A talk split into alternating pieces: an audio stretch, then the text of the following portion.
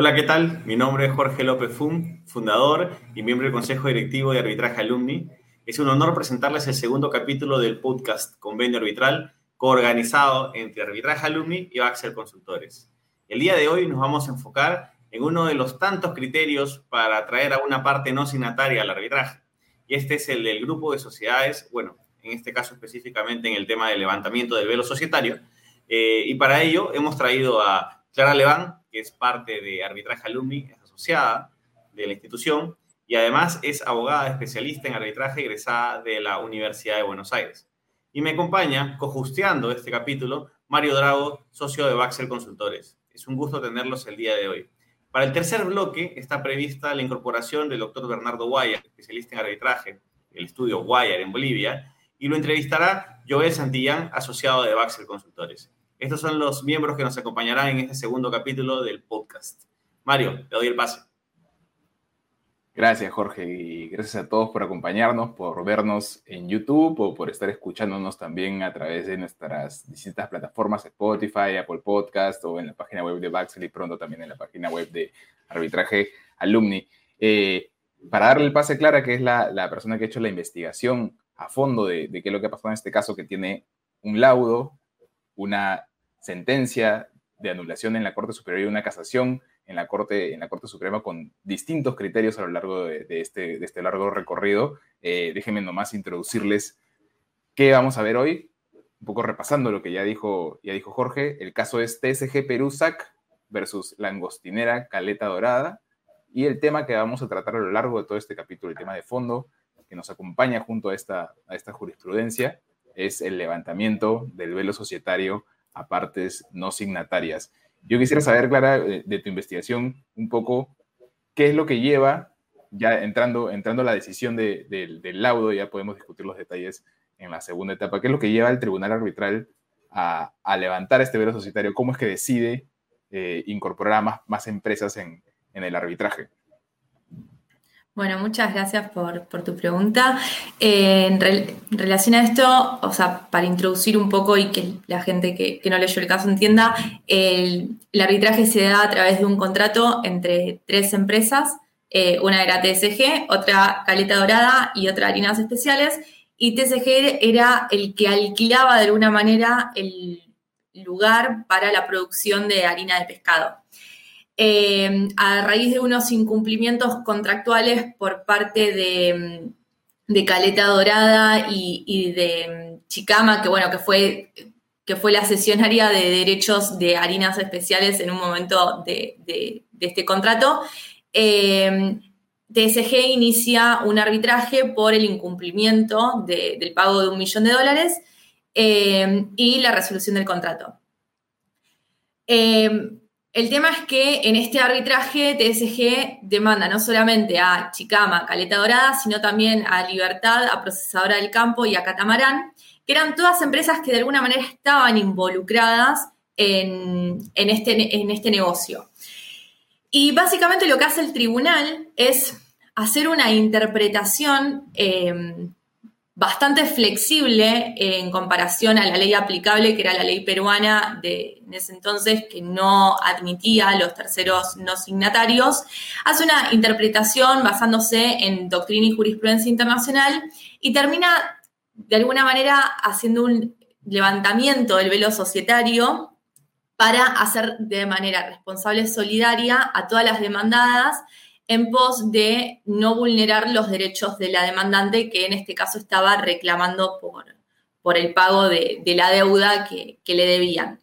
Es, muy eh, importante, es muy importante lo que nos comentas ahí, Clara, porque todo, o sea, todo esto está relacionado a lo que se dijo en el audio, ¿no? Pero no, no tenemos que quitar de vista de que bajo la ley que tú acabas de hacer referencia, eso no estaba contemplado en el Perú.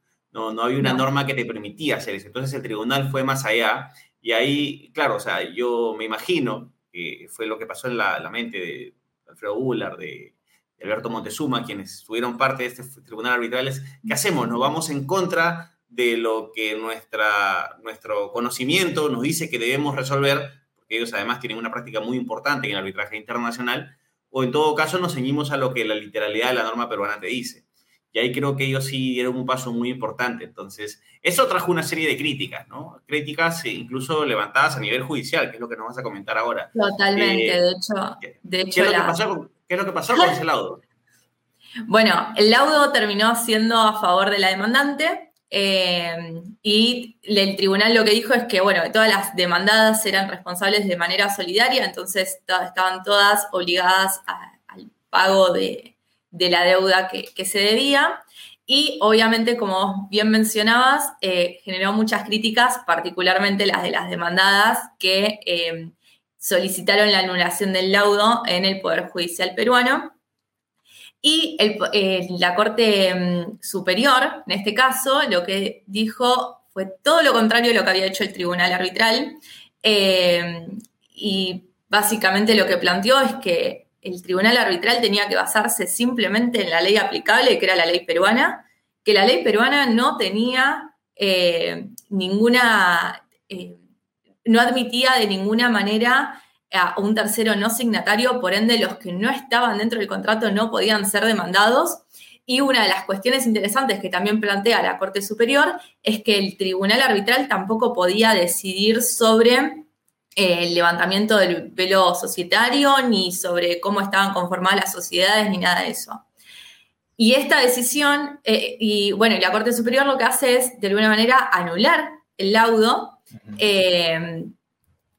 y, bueno, y, determinó que, el, tribunal arbitral no tenía la competencia para decidir sobre todas las cuestiones de fondo que decidió sobre las sociedades y demás. Y esto, se lleva, sí. eso te iba a decir justamente, creo que, creo que te ibas a adelantar a mi pregunta, esto se lleva a la Suprema eh, Exacto. un recurso de casación interpuesto además por el, por el demandante, que bueno, había visto su laudo anulado, básicamente, eh, su laudo favorable anulado. Eh, y, y, de lo que nos comentabas antes, antes del, del programa, la Corte Suprema vuelve a cambiar la, opinión y un poco que le da la, derecha al, tribunal arbitral. ¿Cómo es, ¿Cómo es que sucede esto? Porque esto es bien importante. Hoy la legislación peruana y muchas legislaciones en Latinoamérica tienen, tienen una regulación sobre partes no signatarias eh, en menor o mayor medida, pero en este momento era solo tema interpretativo, ¿no? ¿Qué, es lo que, lo que hace que la Corte Suprema le enmiende la plana a la, Corte Superior, digamos, y le otorgue eh, el favor al, Tribunal Arbitral.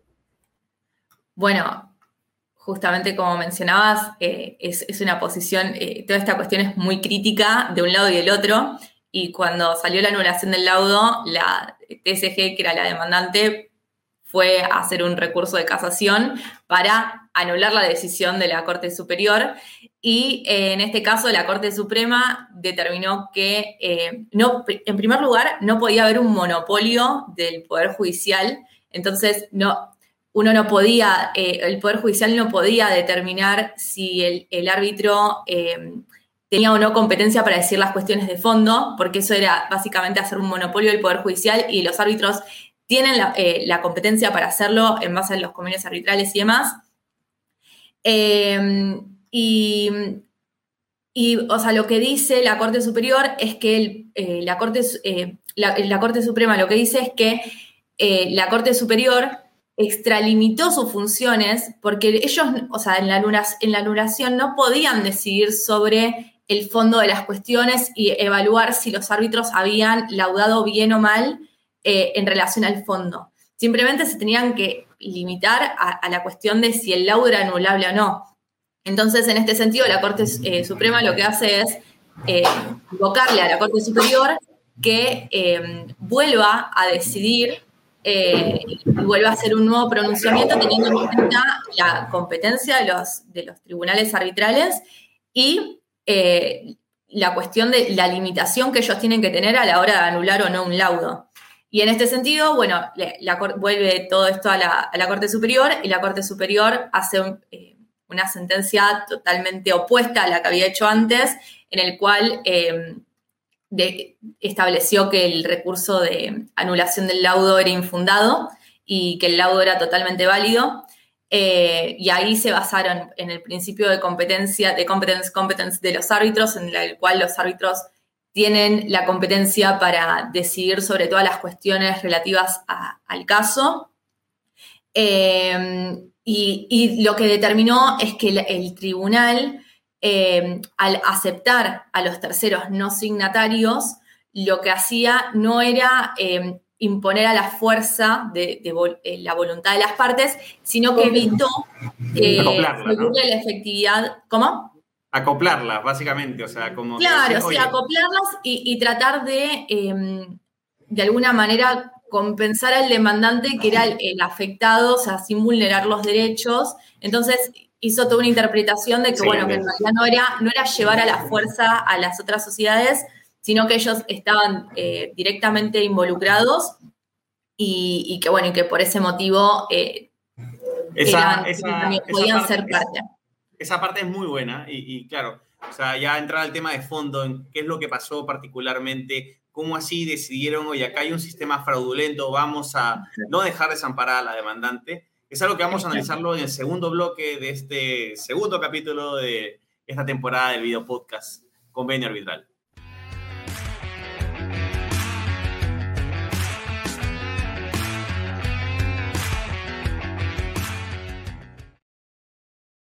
Bueno, ¿qué tal? Regresamos ya con el segundo bloque de nuestro capítulo de hoy. Vamos a seguir hablando sobre, sobre, esta, sobre este laudo y las sentencias posteriores, ya un poco más sobre la discusión de fondo. Quisiera yo comenzar de repente preguntándote a ti, Jorge, ¿qué, ¿qué, opinión te merece, de manera general, ¿no? la decisión, más allá de, del punto específico que vamos a discutir ahora, que es el de partes no signatarias, esta decisión arriesgada del tribunal arbitral eh, de meter al, arbitraje que, como ya habíamos discutido en anteriores oportunidades, eh, eh, el arbitraje se genera como consecuencia de un acuerdo entre las partes, ¿no? Y justamente no queda duda de que estas partes no firmaron ese acuerdo, ¿no? Están de facto en el, arbitraje. Entonces, ¿qué opinión te merece la, la conducta arriesgada que ha tenido el tribunal en su momento y que generó tanta innovación a nivel latinoamericano, por lo menos? Bueno, ahí creo que tengo dos posibles respuestas, ¿no? La primera es valiente. Creo que eh, en la práctica es valiente meterte en una situación en la que sabes que otras personas te van a estar criticando constantemente.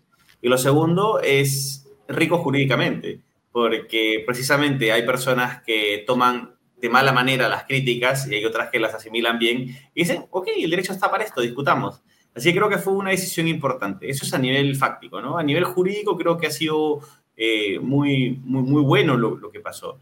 De hecho, me parece que es como una suerte de materialización de la práctica internacional, ya este, a nivel peruano. Y, creo que finalmente le dan el clavo, ¿no? Con todo este desarrollo, porque si bien es conocido lo de las partes no signatarias, yo lo he conversado con muchos amigos y especialistas y hay gente que todavía considera que lo de las partes no signatarias es que metes a alguien que no tiene absolutamente nada que ver con el negocio a ser parte en un arbitraje. Y dicen, oye, ¿y de qué manera eso es compatible con la voluntad de las partes? ¿No se supone que la piedra angular del arbitraje es la voluntad? Y claro, mi respuesta siempre es, oye, es que acá tiene que haber voluntad, precisamente por eso. La única diferencia entre una parte no signataria y una parte signataria lo dice el mismo nombre, es una parte que firma. Pero en las partes no signatarias, las teorías ayudan a que partes que son miembros de esta relación comercial, que de alguna manera se han involucrado en el negocio, sean a su vez miembros de, esta, de, este arbitraje. Entonces, finalmente es una materialización de lo que pasa en la práctica.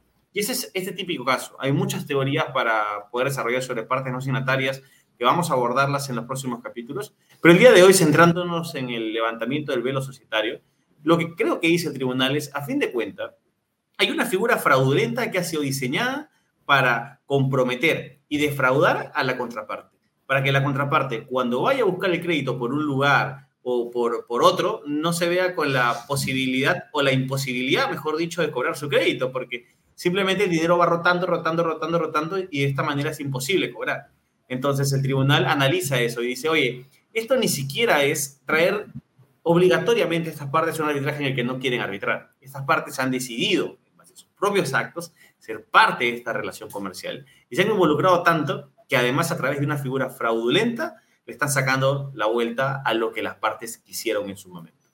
Y es por eso que, independientemente de lo que nos comente Clara ahora, yo creo que eh, en este caso, eh, meterse en una discusión jurídica de extender las partes, el convenio arbitral a partes que no firmaron fue importante, pero incluso es más profundo el hecho de usar la teoría del levantamiento del velo societario, que como ya veremos, el estándar probatorio es mucho más alto que el de otras teorías, porque tienes que acreditar previamente fraude, lo cual es muy difícil en la práctica.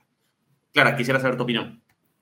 Bueno, a mí me pareció totalmente innovador y, me parece que todo el proceso del caso, desde la sentencia del laudo hasta la, anulación y, lo, que dice después la Corte Suprema, me parece que demuestra eh, en la práctica todo lo que uno puede, leer en la doctrina de las distintas teorías, porque cada tribunal tuvo su, de alguna manera, su, propia teoría para, para, poder aplicar el caso y, me pareció como, como estudiante y como eh, investigadora me pareció sumamente interesante poder ver tan reflejado en la práctica estas diferencias abismales de, las opiniones de cómo aplicar o no y cómo interpretar o no un convenio arbitral.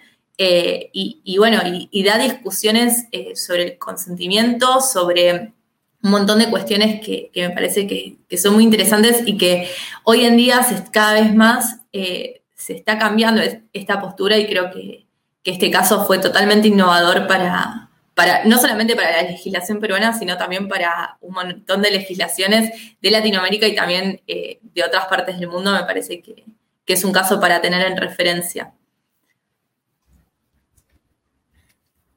¿Y, qué, a ver, qué implica esto de, una parte no signataria en el marco del levantamiento del, del velo societario? Porque a mí me da la impresión ya esto es muchos años atrás, ¿no? El laudo desde el año 2009, Hoy creo que en el mundo arbitral queda mucho más claro a nivel latinoamericano que esto se puede hacer y se debe hacer, ¿no? E, en ese momento era algo novedoso que se traía de otros lados del mundo y se incorporaba jurisprudencialmente y que terminó, eh, felizmente para, para, la legislación peruana, incorporar un artículo incluso expreso de, de la posibilidad de incorporar eh, partes no signatarias a un, a un arbitraje. Pero creo que el caso además fue, fue bueno porque fue muy fácil para la Corte Suprema entender la razón por la cual esas empresas no signatarias debían ingresar al arbitraje. Porque la figura del fraude, ¿no? Es una figura que se aplica en, el Poder Judicial siempre. Es, es, una, lo que está haciendo la Corte Suprema es entender un poco que, ok, está bien que estemos ante un arbitraje, está bien que el arbitraje sea consecuencia de la voluntad de las partes de ir a una jurisdicción especial y todo, todo, este tema. Eh, que además fue muy criticado en el Perú durante mucho tiempo porque había un enfrentamiento entre el arbitraje y el Poder Judicial sobre si realmente un árbitro privado, ¿no? porque eso en el fondo es eso, eh, que, le pagan por resolver una controversia, podría tener la misma jurisdicción que un juez público. ¿no? Entonces esto reivindica la posibilidad de incorporar figuras, digamos, fuerza pública a la decisión de, un árbitro eh, de una u otra manera, y lo hace en un caso, por eso decía al principio, eh, particularmente interesante, porque fue fácil de entender para la Corte Suprema que incluso en una situación en la cual había pacto entre las partes, uno no puede dejar que el fraude vaya por sobre la decisión de las partes de someterse al, arbitraje. Entonces dijo, ah, estos se quieren pasar un poco de vivos y quieren hacer las acciones fraudulentas a través de, empresas que no son partes signatarias del, convenio arbitral para que no puedan ser incorporadas en este, en este proceso y tengan que irse eventualmente a otro, unidades, o etcétera. Y lo que dijo la Corte Suprema finalmente es, no, ¿qué importa si he firmado o no? Con tus actos, como dijo Jorge al principio, has ratificado que tú también eres parte de esa relación. No tienes que firmar con tu puño y letra el contrato.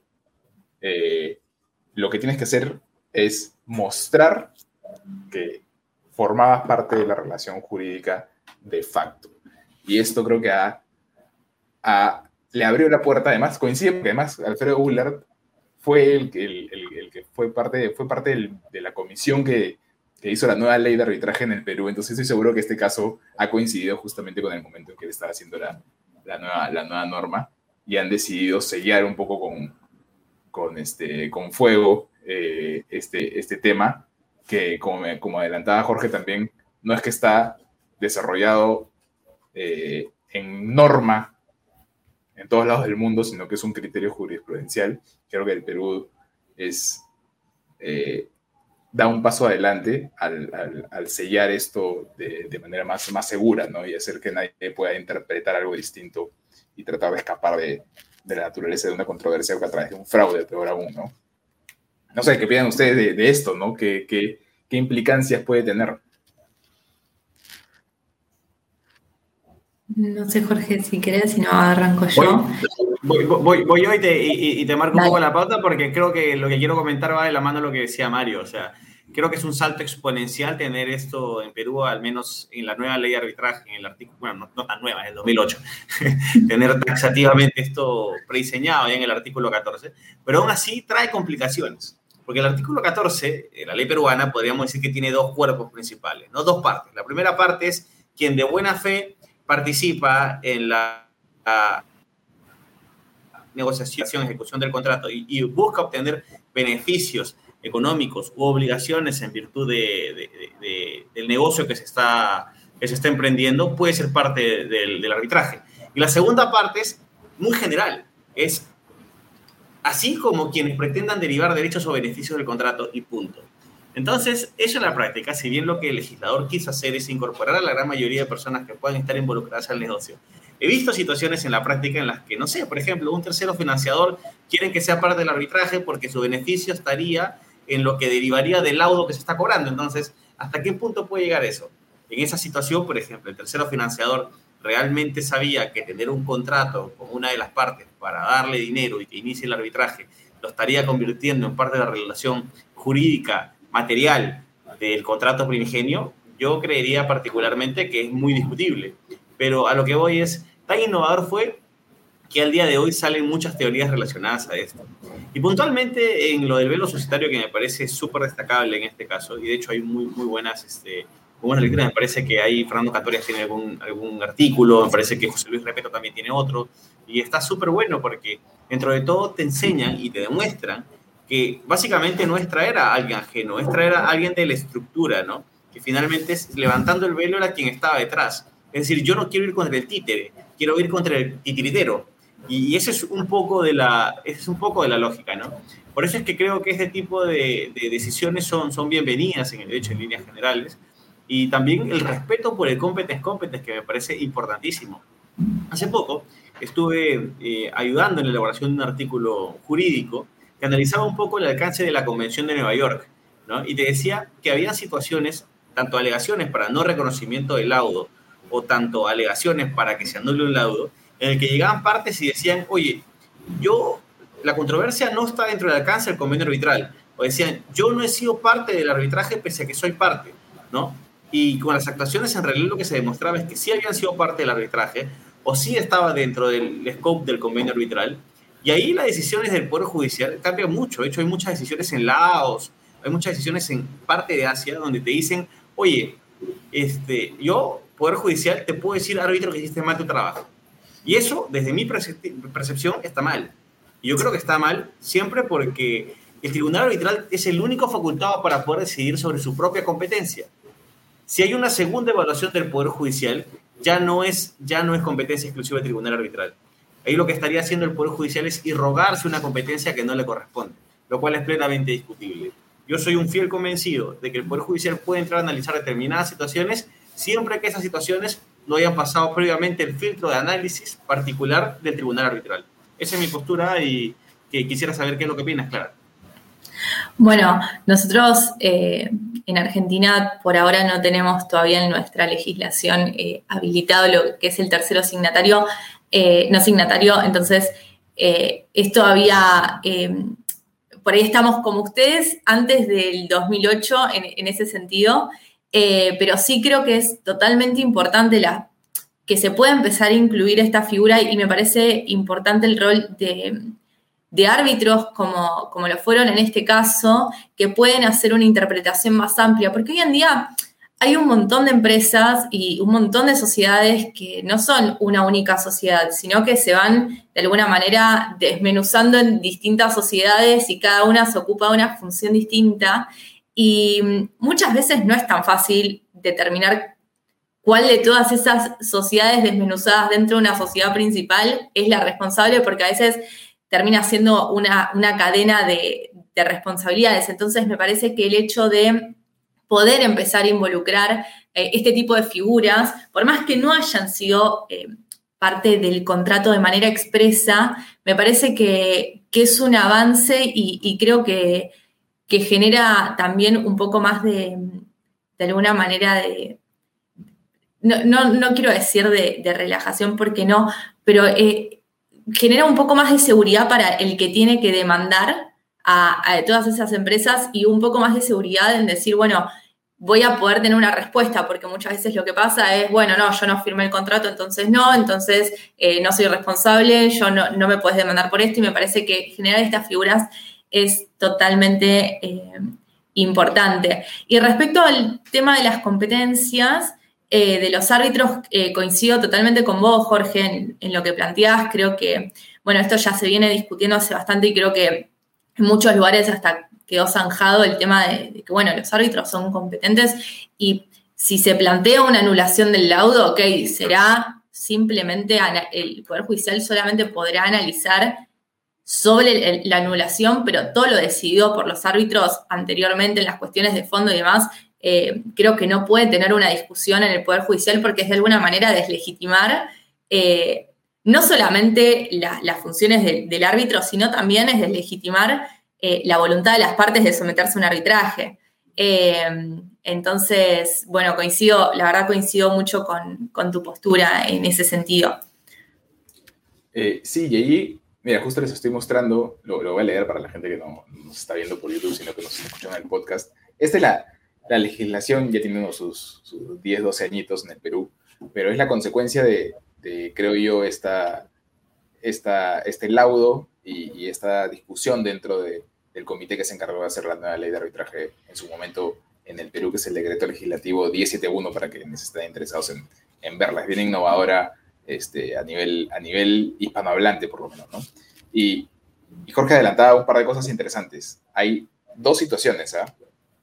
que, que incorpora esta extensión del convenio arbitral a partes a personas en general que no, que no han suscrito el convenio. Y dice, la primera parte, que el convenio arbitral se extiende a aquellos cuyo consentimiento de someterse a arbitraje, habla de consentimiento, según la buena fe, y creo que esto es lo, más importante, se determina por su participación activa y de manera determinante en negociación, celebración, ejecución o terminación del contrato que comprende el convenio arbitral o que o al que el convenio esté relacionado. ¿Qué significa esto? Que si en una circunstancia de buena fe, un tercero observador, que en este caso es el árbitro, puede interpretar que la persona que no firmó el convenio participó activamente en cualquiera de esas etapas, negociación, celebración, ejecución, entonces, en el fondo lo que está haciendo es brindar su consentimiento para incorporarse en el arbitraje. No por escrito, pero sí por actuaciones, ejecución del contrato de buena fe, ¿no? Y lo segundo, que es que también se extiende a quienes pretenden derivar derechos o beneficios del contrato según sus términos, que pueden ser, por ejemplo, a, a financistas del arbitraje, como, como ya lo hemos, lo hemos adelantado. Y acá lo importante es que Clara ha dicho algo muy, muy interesante, que es acá se protege al demandante de poder demandar también a aquellos que no firmaron el convenio pero que fueron parte de la actuación concreta. Pero también del otro lado, ¿no? También puede entrar alguien diciendo, yo no firmé el convenio, entonces me van a excluir del arbitraje pese a que yo sí fui parte de esta actividad. Entonces, protege al demandante, incluso, y incluso al demandado como garante en alguna circunstancia, por ejemplo, en donde dices, yo no, soy, este, no firmé, pero quiero entrar al arbitraje porque tengo un interés. No puedo derivar derechos y beneficios del contrato, por ejemplo, o en los hechos, como sucedió en este caso, por ejemplo, era partícipe activo de lo que sucedía durante la ejecución, la ejecución del contrato. Entonces, creo que sí, del artículo se pueden derivar mil interpretaciones y vamos a encontrar un montón y vamos a discutirla seguro más adelante. Este, pero esto, poco que nos aterriza en en el sentir de lo que quiere esto de, en, el fondo, ¿no? Que es que el arbitraje no solo sea eh, la consecuencia de un, eh, un convenio arbitral expreso, ¿no? una cláusula arbitral, por decirlo, por, agarrar la, la especie dentro del género, sino también a partir de actuaciones que puedan llevarte a, a, formar parte de una relación jurídica que tenía un convenio arbitral incorporado para resolver, resolver controversias. Este, yo te doy la última palabra, Jorge, para cerrar este bloque que creo que nos estamos pasando un poquito ya después darle el pase a, a Joel con, con Bernardo en, en el tercer bloque. Excelente. Por mi parte, solo agradecerte a ti, Mario, a Clara, estuvieron muy buenos los comentarios. Eh, coincido totalmente en su posición, en la interpretación que le dan al caso de TCG y en las dos acepciones que comentamos al inicio y, Mario recalcó ahora de una manera muy buena, ¿no? Las dos acepciones que nos da el artículo 14. Las discusiones sobre esto van a venir en los próximos capítulos, pero particularmente al día de hoy es importante pintar la cancha y saber cómo así nace todo esto, al menos en Perú, cómo, cómo eh, eh, estas discusiones han ido nutriendo la academia, por así decirlo, y hay cada vez más personas especializadas en esto. Así que con esto cierro el segundo bloque y le doy el pase a Joel Santillán, quien va a estar entrevistando al doctor Bernardo Guayer en el tercer bloque. Un gusto haberlos tenido con nosotros.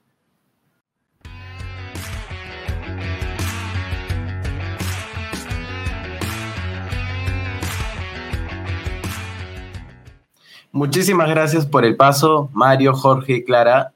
Creo que han, han, puesto en mesa de discusión uno de los temas más importantes y relevantes del arbitraje respecto a las partes no signatarias. Y este caso en particular fue uno sumamente discutido en materia arbitral, porque como también mencionó Jorge, eh, posteriormente el artículo 14 de la Ley Peruana de Arbitraje comenta respecto a la parte no signataria.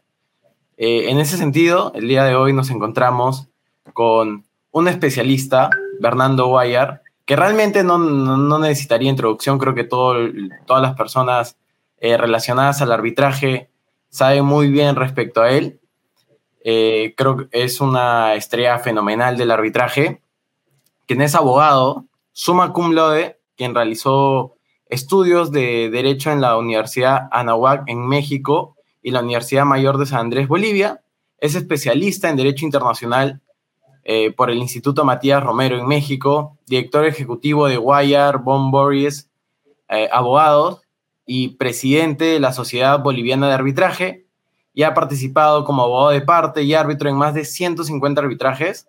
Es miembro invitado del Grupo Latinoamericano de Arbitraje del ICC y miembro permanente de la Conferencia Latinoamericana del Arbitraje. Fugió como presidente del Ilustre Colegio de Abogados de La Paz, viceministro de Justicia de la República de Bolivia, con juez de la excelentísima Corte Suprema de Justicia de la Nación y con juez de la Corte Superior del Distrito de La Paz. Eh, asimismo, ha sido denominado este, por las revistas internacionales como Chamber and Partners y es sumamente conocido en el mundo del arbitraje, así que muchísimas eh, muy feliz de, contar con, la presencia de él el día de hoy como invitado. Y para comenzar, eh, quisiéramos hacerle una pregunta respecto a la parte no signataria y esta sería, ¿cuál es la distinción entre la parte no signataria y un tercero ajeno al contrato con interés en el arbitraje? Bien. Muchísimas gracias, eh, Joel. Ha sido muy magnánimo con la presentación. Eh, bueno, yo creo que debemos comenzar esto eh, señalando que el proceso arbitral surge como, una, como la consecuencia de un conflicto de intereses en una relación jurídica material entre los titulares de esa relación, ¿verdad? Entonces, eh, la, clásica, la clásica distinción, digamos, la, la, parte en un proceso es aquella persona que, que demanda o en cuyo nombre demanda, ¿sí? Y aquella persona demandada será aquella contra la que se dirige la pretensión. En el proceso arbitral, eh, la diferencia es que las partes únicamente pueden ser quienes, en la mayoría de las legislaciones, por mandato de la ley o en virtud de la autonomía de la voluntad, someten la relación de sus controversias a un proceso arbitral en defecto de una judicial.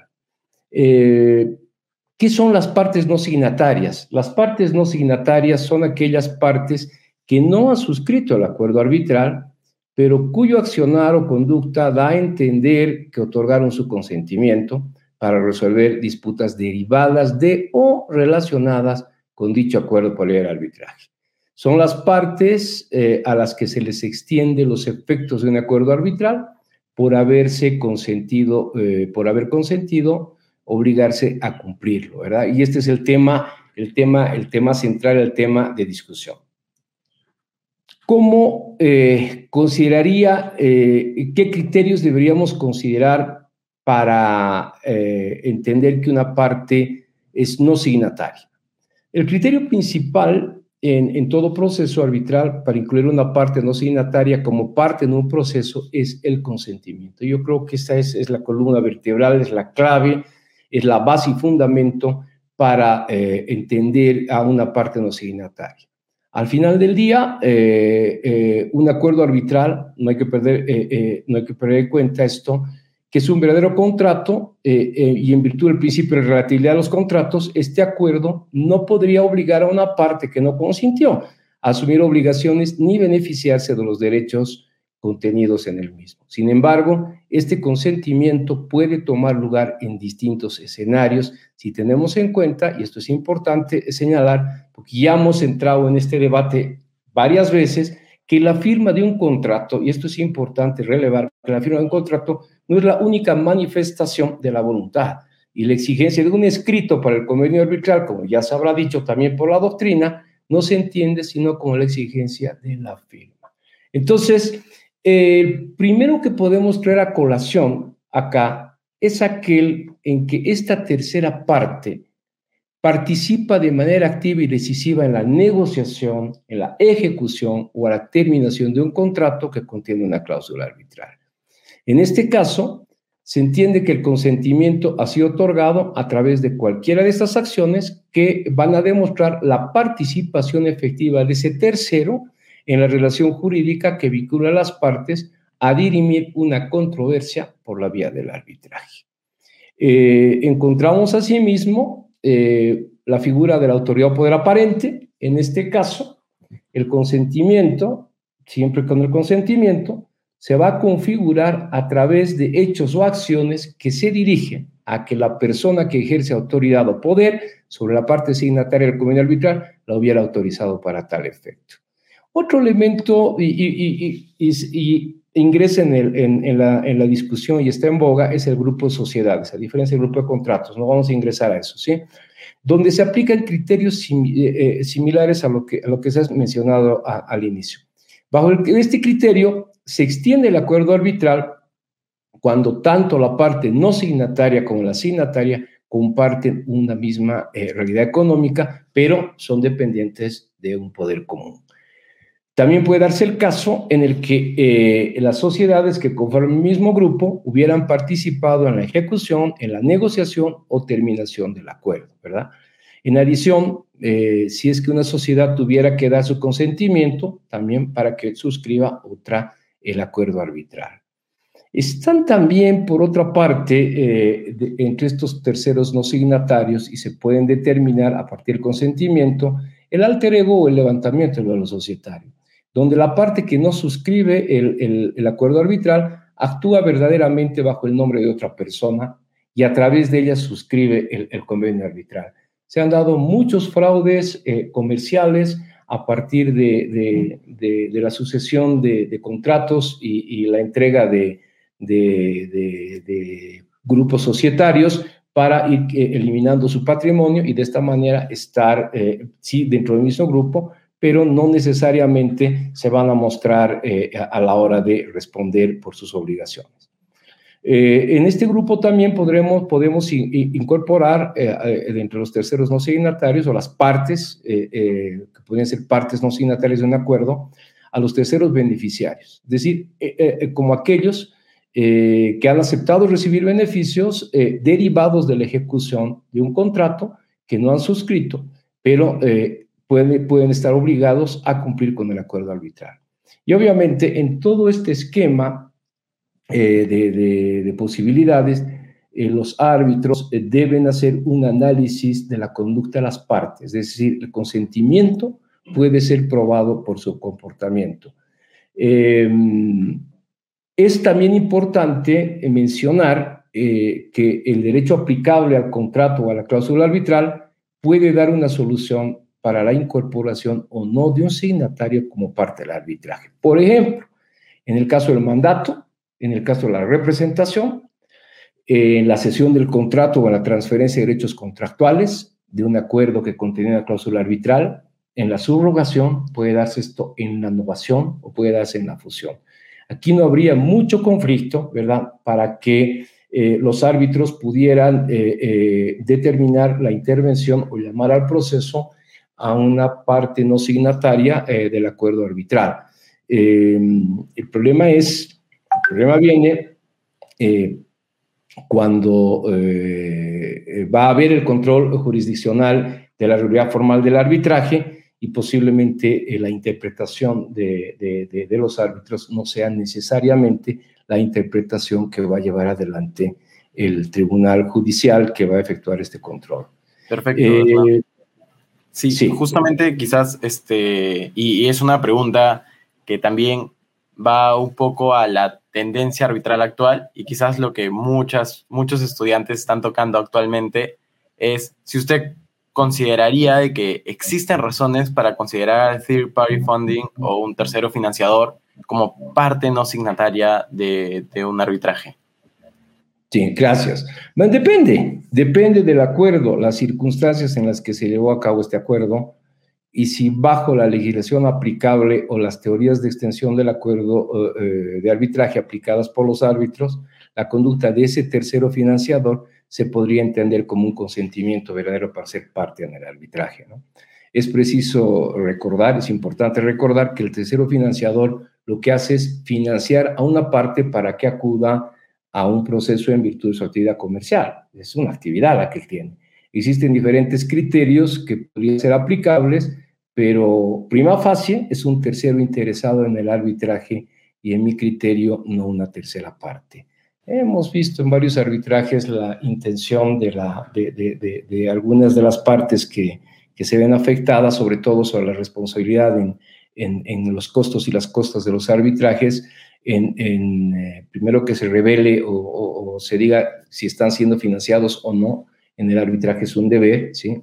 Pero cuando existe la duda, eh, viene eh, este tipo de incidentes. ¿Por qué? Porque también lo que necesitan es estas partes para el caso en que existe el financiamiento, qué responsabilidad tendría el tercero financiador, como estoy diciendo, que no es una tercera parte en el pago de los costos generados a la parte que hubiera vencido.